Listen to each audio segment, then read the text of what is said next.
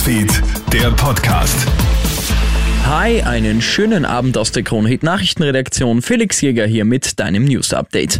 Nicht rechtskräftig ist Ex-Vizekanzler Heinz-Christian Strache heute vor dem Wiener Landesgericht zu 15 Monaten bedingter Haft verurteilt worden. Der Mitangeklagte Walter Grubmüller fasst 12 Monate bedingte Haft aus.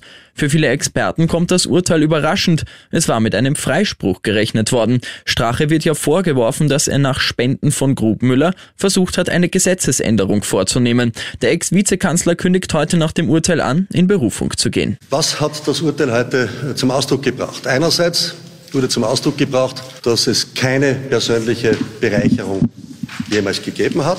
Auf der anderen Seite wurde ein Urteil gesprochen, meiner Einschätzung nach ein Fehlurteil und deshalb sind wir auch in die volle Berufung gegangen.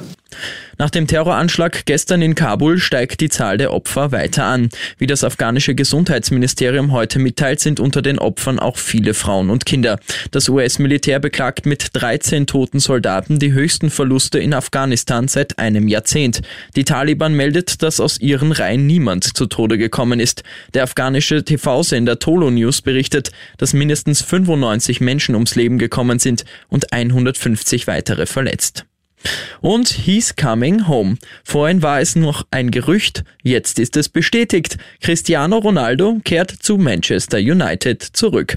Das haben die Engländer vorhin auf Twitter bestätigt. Ronaldo soll bis zu 25 Millionen Euro Ablöse kosten. Der 36-Jährige kehrt damit zu dem Verein zurück, bei dem er schon zwischen 2003 und 2009 gespielt hat.